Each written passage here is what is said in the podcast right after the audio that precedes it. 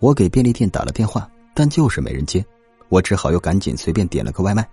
在骑手接单以后，我又给骑手打了好多个电话，他一直都不接。打到第五个电话的时候，那边终于接了，很不耐烦的说：“催什么催？现在单子很多。”我哆哆嗦嗦的告诉骑手：“别管我那个单子了，能不能先赶紧去买条烟过来给我？我可以出很多跑腿费。”他让我别点外卖，直接点跑腿。我连忙说：“我会给一千跑腿费，只求他赶紧送一条烟过来。不信的话，可以加个微信，现在就给他转一千。”骑手听了之后，很快就加了我微信。我给他转了一千五百块钱，告诉他随便买什么烟，赶紧买一条来。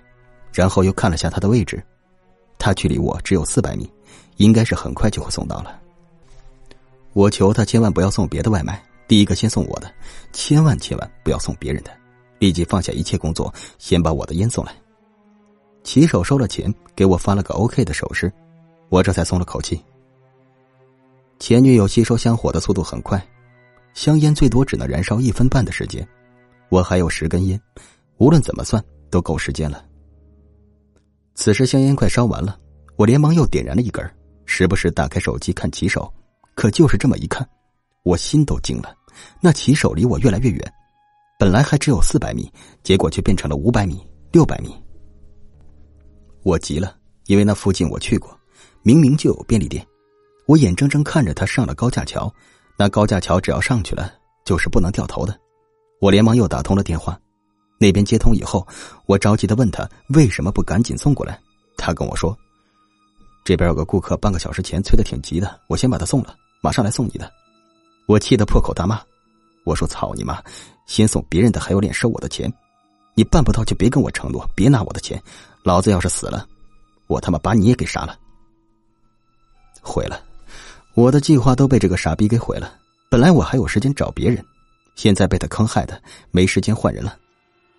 香烟燃烧的越来越快，我手上的香烟马上就要不够了。等燃烧到最后一根香烟的尽头，已经没有多少烟雾了。我透过镜子去看，发现前女友的眼睛慢慢睁开，那眼睛没有瞳孔，只有苍白的眼白，上面遍布着血丝。他朝着我缓缓伸出了手，尖锐的指甲带着忧虑的光，让我吓得吞了口唾沫。跑。我哪里还顾得上这么多，连忙只拿了一个小镜子，飞快的冲向门口，朝着楼下狂奔。坐电梯已经来不及了，我只能跑楼梯，不断的往下逃跑。幸好我家住的是四楼，跑下去也很快就能逃走。风声在我耳边呼呼作响，我数不清自己每一步是跨多少台阶，我来不及看四周，只能不断的往楼下逃。可跑着跑着，我发现不对了。我家明明只是住在四楼，为什么跑了这么久还没跑出去？我喘着气又下了一层楼，下意识往旁边看了看，就是这么一看，我却傻眼了。晚上的走廊都关了灯，只有安全通道的幽绿色闪烁着，在那幽绿的走廊尽头有一个房间的门开着，那，就是我家。我傻傻的拿起镜子看了看，却见前女友就站在我家门口。那布满血丝的眼睛还在盯着我看，我吓得魂飞魄散，赶紧又往楼下跑。楼下还是幽绿色的走廊，往旁边一看，我家还在那儿，怎么可能？我放弃了下楼，赶忙就往楼上走。结果我悲哀的发现，下楼永远是在四楼，上楼也永远是在四楼。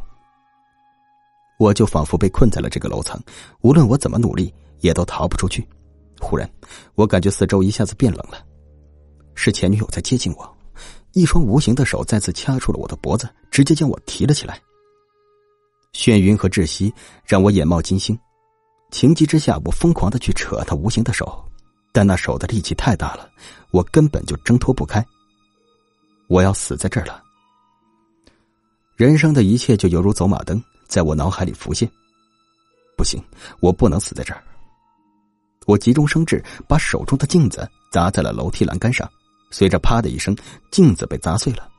我捏着手上的碎片，用力的割着自己的手腕。我使尽了全力，终于将手腕割出了血，然后使劲的往自己脖子上磨蹭。血液的润滑让那无形的手终于无法再捉紧了。我用力挣脱，终于摔在了楼梯上。我痛苦的咳嗽两声，看向楼梯的窗户。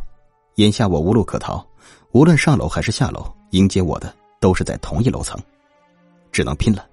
我飞快的扑向了窗户，顾不得手腕的疼痛，艰难的爬了上去。好在二楼搭了个棚子，让这四楼看着不是那么高。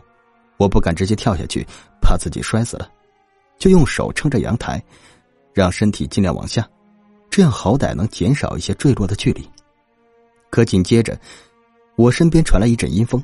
吓得我赶紧松开手，直接跳了下去。砰的一声，我摔在了棚子上。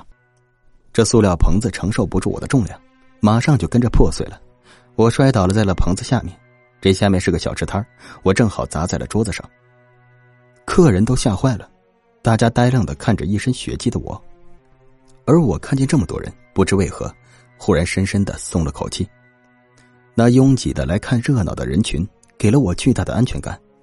我被人送去了医院，路上给老板打了个电话。老板和大师很快来了医院，他们来的时候，我手腕也不流血了，血液自己凝固止血了。老板和大师见了我，都问我情况如何，我真是吓哭了。大老爷们坐在床上哭着把事情给他们说了。我埋怨大师，好好的头七回魂夜，怎么突然变成了第二天？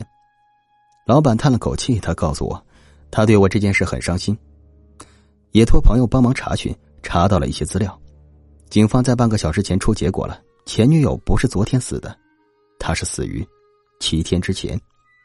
我听到这个消息后，整个人都懵了。我说这不可能，因为我前天才见过前女友，怎么好端端的会变成七天之前？我问这到底是怎么回事？大师告诉我，前天你看到那个，恐怕是你前女友的鬼魂。我还是懵。大师就坐在我的身边，很认真的和我说：“厉鬼死后是要弑亲的，但你拿走了你前女友的第一次，他父母远在老家，你就是他要弑亲做替死鬼的对象。但是你前女友不忍心，所以他特意在回魂夜之前现身来找你，是希望给你一个机会。如果你对得起他，那他就不会再找你做替死鬼了，宁愿自己沦为孤魂野鬼。”我呆呆的说。他就是想测试我值不值得，对啊，但你辜负了他。一股悲凉忽然窜进了我的内心。他知道回魂夜会害我，所以特意来找我，给了我那个机会，但我没有珍惜。大师犹豫片刻，又和我说：“鬼魂只有在回魂夜才会害人。你之前鬼压床那一次，也许并不是他想取你的性命，而是他给了你一个警告，他是在告诉你，回魂夜那天。”他会变成厉鬼，要你赶紧寻求帮助，逃过这一关。因为变成厉鬼之后是没有理智的。他想在自己还清醒的时候，用最后一点爱提醒你，保护你。我的心里越发难受。明明此时没有人掐着我脖子，但我却觉得喘不过气。老板安慰我不要怕，他拿出手机给我看了看时间，现在是凌晨一点零五分，子时已经过了。大师告诉我，年轻人阳气重，鬼魂是不能近身的，只能在子时的时候近身，那时候阴气最重。一旦过了子时，鬼魂想近身也没办法，只能眼睁睁看着回魂夜这个唯一的机会过去。此时，老板忽然说：“本地发新闻了。”他把手机递给我看，是前女友被杀的案件，最新通报已经出来了，尸体已经检测出死亡时间是七天前，凶手对自己的罪行供认不讳。前女友当时和他提出离婚，却受到了他的拳打脚踢，谁料将他活活打死。为了躲避罪行，他将前女友分尸藏在了冰箱里。可担心迟早会被发现，就想用厕所冲进下水道，谁知道把楼内的下水道给堵塞了。我看着新闻，眼泪止不住的往下流。前天他来见我，他告诉过我，如果他提离婚的话，她老公会把他杀了的。可我却告诉他不可能，让他不要害怕。我本以为那是他的担忧，原来那是他最后一次对我诉说。我哭得越来越难受，想起我与他的过往，想起命运让我们的错过。我擦着眼泪，然后问大师：“为什么厉鬼需要弑亲做替死鬼？”大师告诉我：“只有亲人的血才能让厉鬼获得救赎，拉一个替死鬼给自己受苦，自己则是投胎而去。”如果没有找到替死鬼，他将会日复一日年复一年，永远被困在被杀那一天，不断重复自己死去的过程，极其痛苦，永远都不会停止。我深吸了一口气，又问大师：“是不是厉鬼现在无法接近年轻人？”大师说：“对，因为年轻人阳气重。”我沉思片刻，最后挤出笑容，让老板和大师先回去，我今晚自己静静。老板还是那么讲义气，他说放我半个月的假，等收拾好心情再回去上班。我很庆幸，人生能遇到这样的老板。他们走了之后，我直接给雪库打了电话，然后很诚恳的告诉他们我错了，还问他们那婆婆在哪个医院，我直接去那医院，希望能来得及。他们告诉我，那婆婆正在急需用血的时候，就在第四人民医院，离我不远。我让雪库帮我联系第四医院的医生，但我没急着去找负责的医生，而是出了医院，回家拿了最近的体检报告，给自己换上了干净的衣服，还戴上了手套，挡住了手腕上的伤痕。我来到医院，时间已经是凌晨一点四十分。找到负责的医生，我将体检报告递给他，说半年前自己才献过血，而且做过体检，身体一切健康，我的肝功能、抗体、血细胞正常。赶紧开始输血吧。医生看了我的体检单，他说这是上个月的体检单，本来是不符合流程的，但现在那婆婆再没血就完了，于是赶紧给我安排了。我们采取的办法是一边献血一边等检查，只要检查结果出来，立即开始输血给那婆婆。给我抽血的时候，护士小心翼翼的问我能不能稍微多抽一点，我能理解。平时哪怕没有事儿，血库遇到我这种熊猫血，都希望多抽点是点我很认真的告诉他，救人一命胜造七级浮屠，哪怕稍微影响到一点我的身体也没关系，赶紧救人要紧。如果我实在受不了，我会喊停。护士这才松了口气，开始给我抽血。一次性献血一般是在二百毫升到四百毫升。我刚才虽然出过血，但我都隐瞒了。我眼睁睁看着血液被抽了四百毫升，此时已经有些头晕了。护士小心翼翼的问我能不能受得住，我说可以，请继续，至少再抽二百毫升。那护士以为我很善良，还一直在鼓励我，又仔细观察着我的情况。凌晨三点，我的检查结果总算出来了，一切正常，都可以输血。他们赶紧拿着我的血包跑了进去，手术一切都很成功，婆婆被补上了我的血。从手术室里推了出来，我眼睁睁看着那老娘们被推出来，她还带着呼吸机，而我坐在她病房门口，闭上眼睛，在心里一次又一次的祈祷。我站起身，一次次看向病房上的观察窗口，看着里面的婆婆。天明明快亮了，终于在凌晨四点多的时候，我亲眼看见那婆婆的脖子上出现了痕迹。她似乎被什么掐住了，但是连反抗的力气都没有。我松了口气，软软的坐在椅子上。我想，我算什么？魔鬼吗？恶人吗？可即便如此，我自己一点都不后悔。婆婆死了，这突如其来的死亡让医院措手不及。我不知道他们最后会怎么去定义。当医生护士们不断涌进病房，我呆呆的看着的门口，终于看见一个人影走了出来。是前女友，她的脸恢复了正常，还是穿着那件吊带睡裙，在场的人们却仿佛看不见她，直接从她的身边绕过。前女友走到我面前，我抬头看着她，说话的时候发现自己嗓子有些沙哑。找到替死鬼了，他轻轻的嗯了一声，我抓了抓后脑勺，失血过多让我头晕目眩。我挤出笑容，对不起。本来真的好爱你的，可是这辈子辜负你了，下辈子别遇到我了。他摇摇头，忽然低住脑袋，稳住了我，还是那么冰凉，就像上次见面一样。我将他搂在怀里，而他的身体开始逐渐透明起来。